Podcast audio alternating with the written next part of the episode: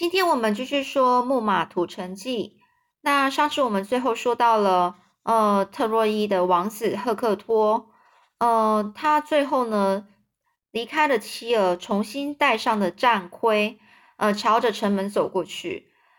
而那个，呃，他在城门的门口地方遇到了帕里斯，帕里斯就一起呢跟赫克托一起重回呃战场去履行他们应尽的责任。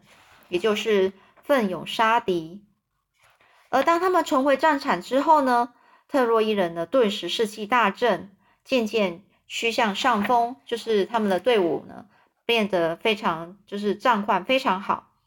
而另外一边呢，海卡这个帕里斯城那个呃帕里帕里斯呃刚呃一起呢回去之后呢，战场之后呢，那另外一边呢。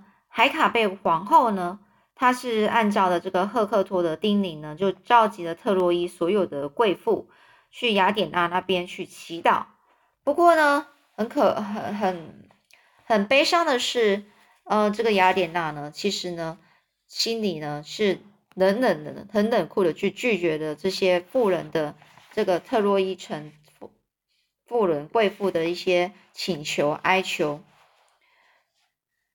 这时候呢，当那个特洛伊人呢顿时士气大振的时候呢，宙斯想起了曾经答应过海洋女神特蒂斯要为他的爱子亚吉利出一口冤气，所以特别命令所有的神都留在奥林帕斯圣山，不准去插手两个两个国家两个呃两个战两个军军队交战的事情。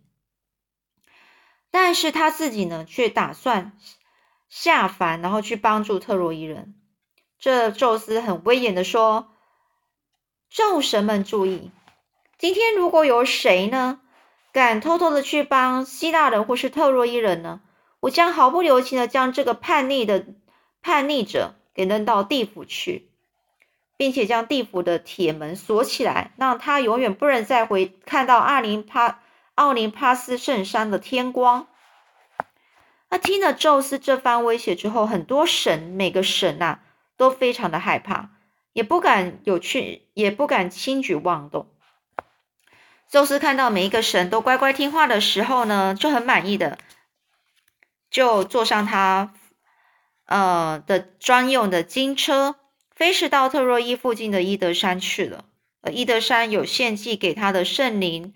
还有一些神坛，所以宙斯就在那专注的去观察特洛伊人还有希腊人是怎么在这战况，然后呢，想要暗中帮助特洛伊人。而特洛伊这边呢，最神勇的战将自然就是赫克托了。他不断的在呃追追击追打的希腊人，就有如呢在山林中大肆追击猎物的猎犬一样。并杀死每一个他武器所能碰触到的希腊人。希腊人他开始失败败退，而且很痛苦的向神祈祷。赫赫托赫拉呢？这个天后赫拉呢？听到他们很无助的祈祷，心中非常觉得非常的怜悯他们，转身就对雅典娜说：“哎，希腊人已经十分危急了，你看看赫克托是如何无情的追杀他们呢？”这时候，雅典娜也很生气的说：“是啊，父亲，宙斯真的很残酷。过去我忠诚的执行了父亲无数次的命令，命令为他做的每一次的冒险。现在，这个海海洋女神特丽斯只不过是向父亲撒撒娇，就得到了父亲的欢心，真是不公平啊！”雅典娜其实越想越生气，所以他就套上了马，然后赶去伊德山。他想劝父亲改变主意，但是宙斯一看到是雅典娜，马上就知道他要他要来做什么，干脆主动的宣布说：“今天晚上呢，我们就直接休兵吧。特洛伊人就差一点就能把希腊人赶回船边船边的，但是明天特洛伊人还将是取得更大的胜利。伟大的赫克托将继续威猛的追击，直到亚吉利走出船舰，挺身而出。”这就是命运女神的决定。所以晚上呢，特洛伊城呢，为了战士们在今天的战局居于优势而欢欣鼓舞。相反的，希腊军呢却充满了悲伤还有绝望。黄昏败退时发生的混乱还有恐怖，稍一缓和之后呢，希腊最高统帅亚加梦龙呢，马上就召集了那些还幸存的那些活，就是还活下的还活下来从这个战争活下的将领，召开了一个紧急会议，大家心中都充满了焦虑还有悲伤。亚加梦龙一边叹气一边沮丧。他说呢：“原来啊，宙斯他根本就是欺骗我。他给我那么好的征兆，说我降临呢，真真会会征服了特洛伊，而且会非常，而且会胜利的回来。但是呢，目前我们看到是败的这么惨，有多少英雄战士被遗弃在战场上啊？看来我们注定是征服不了特洛伊了。”我想反抗宙斯的决定是没有用的，我就放弃吧。在牺牲更多的战士之前，我们就回家去吧。那听了这番丧气的言论呢，将领们也都没有说说话，默不作默不作声。那英勇的奥迪呃迪奥美德斯呢，他其实是很生气的说：“最高统帅啊，看来宙斯使。”使你呢高居王位，却没有给你为为给你为王应有的勇气。他就说，宙斯可让你呢身居到好像是一个王位，就是他就是国王的哥哥嘛。但是呢，你并没有得到王应该有成为成为王应该有的勇气。你真以为所有希腊的汉子，就是所有汉希腊的英雄，都像你一样胆小吗？路是敞开的，船舰也都准备在那里。如果你要回去，那你就自己回去吧。但是我要留下来，直到普里亚摩斯国王的宫殿化为灰烬为止。我仍然坚信，我们是依着神的指示而来的。而迪奥美德斯呢，慷慨激昂的说完之后呢，在场的英雄都大声喝彩。刚刚呢，还死气沉沉的会会场呢，顿时又有了生气。这时候，领袖群中年纪最大、最英明，甚至大家公认比奥德赛更有智慧的尼斯托尔，他神情严肃地对亚加梦龙说：“我必须十分坦诚地说，亚加梦龙，你必须为今天的溃败负很大的责任啊！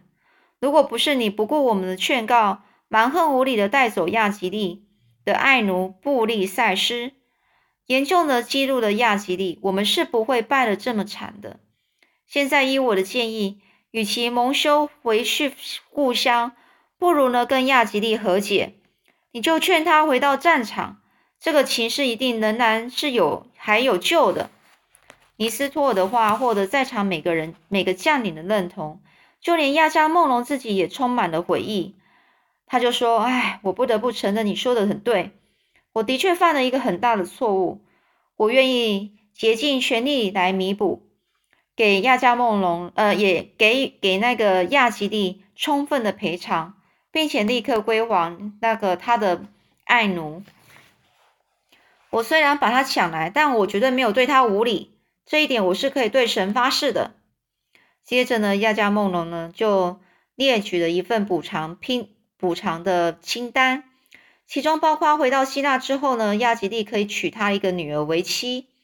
并保证以七座城池作为新娘的嫁妆，而尼斯托尔就说：“很好，我想这些补偿应该不算微薄了，已经很够了。我建议呢，由奥德赛和亚艾亚斯去做代表，现在就到亚吉利的船舰上跟他和解吧。”大家都通过这个建议，于是呢，奥德赛和艾亚斯呢立刻起身去找亚亚吉利。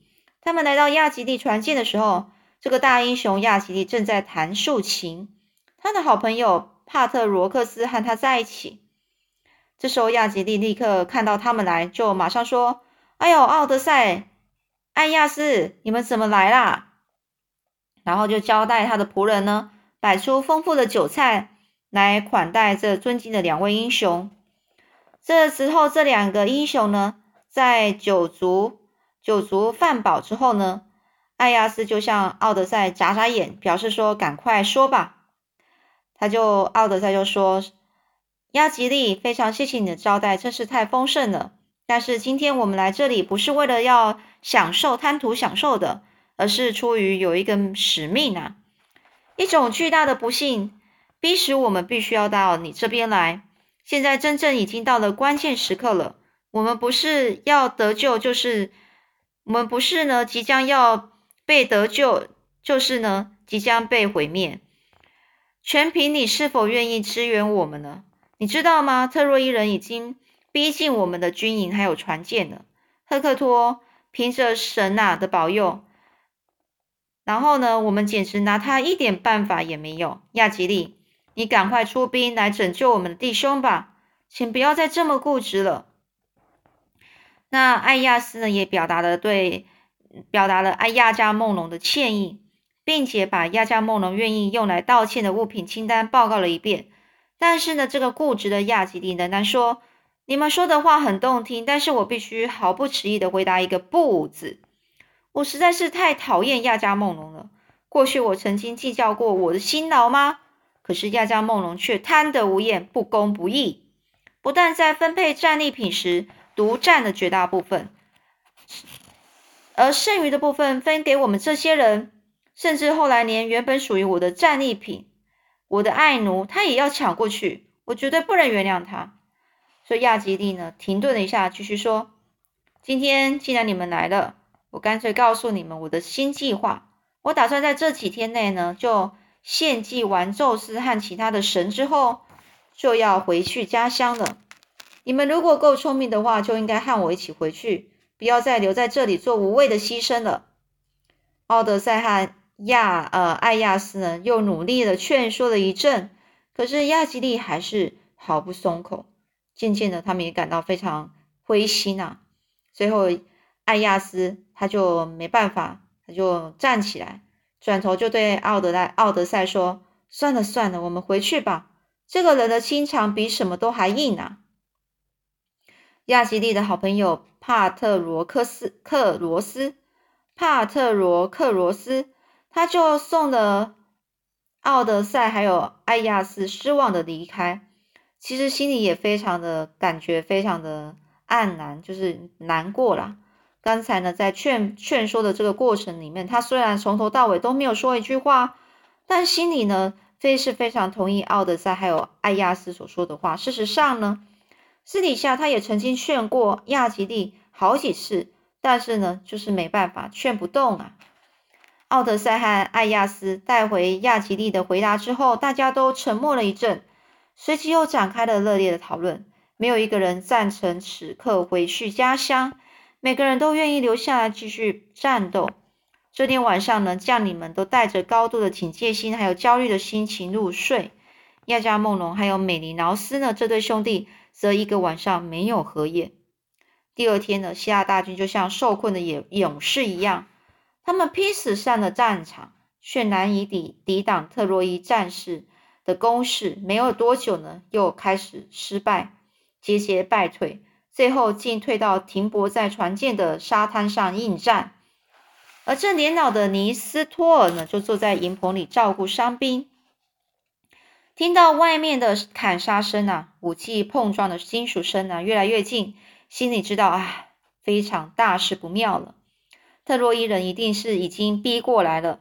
他正犹豫自己究竟应该到底要去应战呢，还是去找亚加梦龙商量呢？正好呢，他就看到看到了亚加梦龙、奥德赛还有迪奥美德斯向他走过来。三个英雄都受了伤，拐着木杖走路，神情非常的焦虑，而且看来有些难过仓皇。亚加梦龙很累，沉着脸的说：“我们已经面临绝境了。我们辛苦挖掘的壕沟和我们引以为可以。”抵御任何攻击的围墙，现在已经不能够再保护船舰了。敌人很快就要攻进我们的船，现在我们的核心了。如果我们再不赶快撤退，宙斯就一定会让我们全部都毁灭。我看，我们应该呢，将将距海最近的船舰拖下水，这样只要支撑到天黑，等特洛伊人暂时退回城里的时候，我们再趁。天黑的时候，将其他的船舰也拖下水，这样就可以离开这里，逃开逃离这里了。听到这个建议，奥德赛就露出轻蔑的笑容，轻蔑就是看不起他的笑容。亚加梦龙啊，你怎么有资格当我们的统帅呢？你竟然在战争最危险的时候，你要拖船舰下水，这么一来，这些弟兄一定会受到致命的打击呀，所有的斗志也会完全不见。这个亚加莫龙就反驳的说：“我这样做也是为了弟兄好啊，希望挽救弟兄的性命呢。我相信这绝不会违反希腊人的意愿。如果有谁有更好的意见，我很愿意。”洗耳恭听，就是我很愿意去听啊。迪尔迪奥美德斯就说：“我认为最好的办法现在就是立刻回去战斗。即使我们自己呢，现在因为受伤并不能够不能够冲锋陷阵了，也仍然可以鼓舞作战的人，这才是真正的领袖风度。”这时候，希腊人的保护神海神普西顿听到迪奥美德斯的话，觉得很有道理，也很受感动。于是呢，他形成一个老战士向他们走来，并且握着亚加梦龙的右手，用沙哑的声音说：“亚吉利是可耻的，竟然可以残忍的坐视同胞们的败退。但你们身为将领，一定要勇敢呐！相信我，神并不恨你们。不久，你们将会看到特洛伊人抱头鼠窜、拼命的逃命逃命的场面。”说完了，这个老将老战士就勇敢的冲上。战场一边奔跑一边呐喊，他这种英雄的表现马上激励每一个战士的心，大家立刻重新振作，坚定的奋作奋勇作战。而天后赫拉在奥林帕斯圣山的最高峰，他他看到了海洋海神普西顿对希腊人伸出援手之后，忍不住也想采取一点行动，但是作战的事他完全都不懂啊。到底该怎么做才能有效的帮助希腊人呢？想了一会，赫拉天后赫拉终于想到一个妙计。到底是什么妙计呢？我们下次再说喽。